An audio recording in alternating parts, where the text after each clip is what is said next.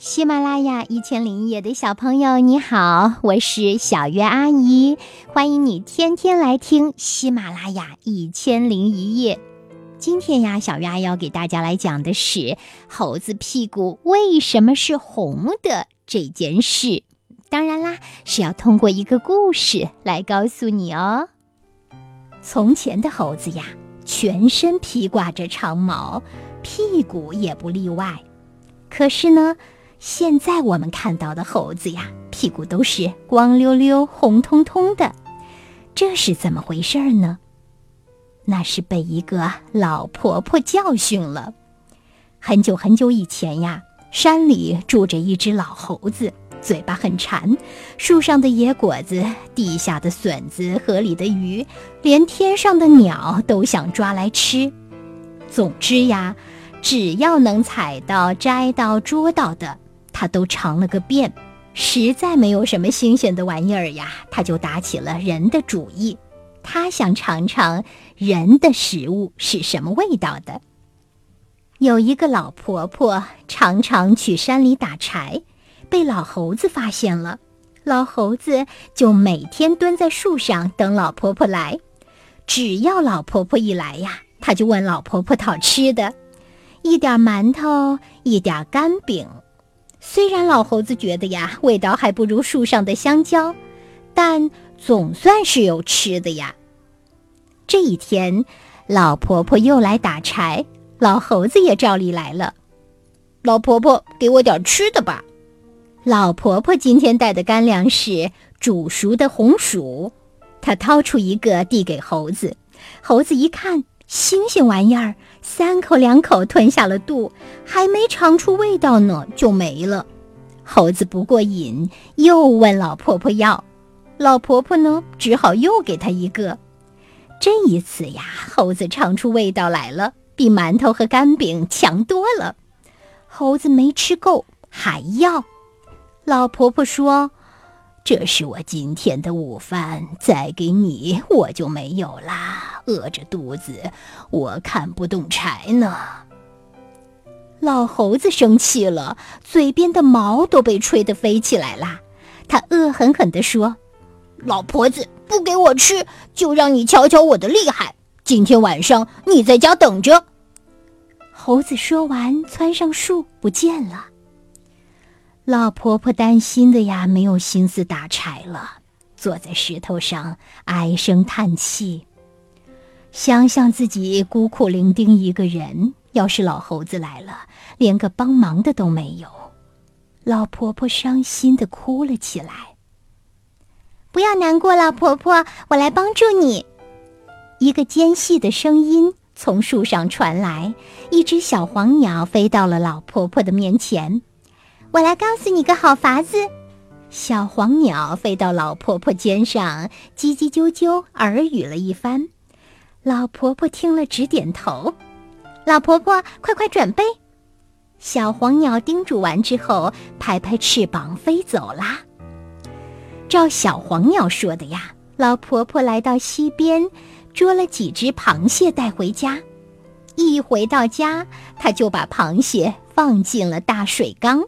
又将一把绣花针扎在门板上，还到猪圈挑了猪屎抹在门框上，最后呀，在锅里蒸上一锅红薯，把火烧得旺旺的。一切准备停当，老婆婆躲到床上，听着外面的动静。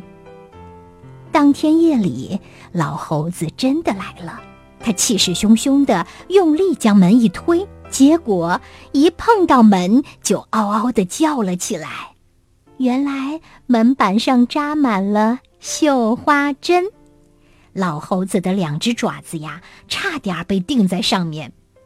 尖利的绣花针刺得他眼泪直流。老猴子下了狠心，才将爪子拔了下来。这时候，他的爪子呀是血珠直冒，指头都弯不了啦。老猴子不敢再碰门板啦，借着星光扶着门框，打算摸索着进屋。谁知，刚一碰到门框，立刻感到黏糊糊的，是什么呢？他正纳闷，便将爪子凑到跟前，一股臭烘烘的味道透过鼻孔直钻脑门。原来呀，那是老婆婆提前糊在门框上的猪屎。老猴子举着爪子进了屋，在屋里乱转，模模糊糊的看到屋子角落里放着一只大水缸，赶忙蹦过去，不管三七二十一，一下子将爪子伸到缸底，想好好洗洗。爪子在水里还没搅和两下呢，突然感到一阵钻心的疼，原来它被缸里的大螃蟹一下子钳住了爪子。老猴子疼得在房间里又跳又甩，可越甩呀，蟹钳就钳得越紧。螃蟹死死地钳住老猴子，老猴子转到缸边，使劲儿地把爪子往缸边砸，咚咚咚，砸了好一阵子，螃蟹才松了钳子掉下去。